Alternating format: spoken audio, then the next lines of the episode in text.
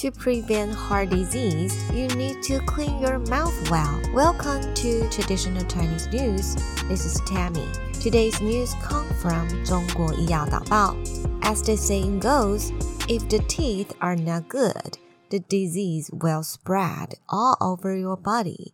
Periodontal disease is one of the most common oral problems. It not only affects the chewing function, but also increases the digestive burden of the gastrointestinal tract, causing gastrointestinal disease. Microorganisms in the oral cavity may also enter the lungs of a person with saliva when a person coughs or chokes, causing respiratory infections.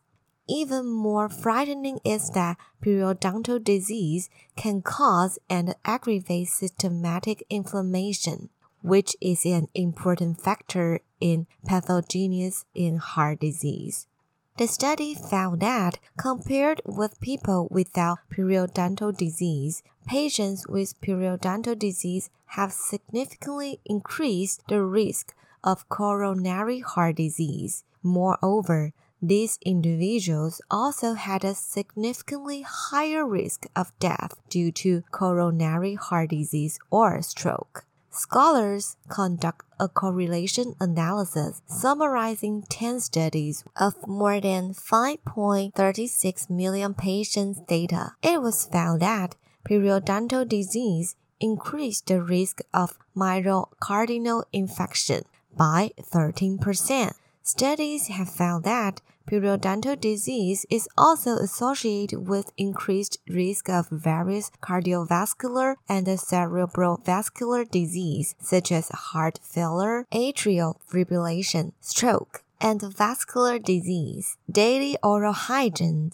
is very important. So, to prevent a disease, we must pay attention to oral health. It's important to do a good job of oral hygiene on daily basis. It is recommended that you do the following four points. First, brush your teeth frequently and rinse your mouth often. 2. Flossing prevents dental disease.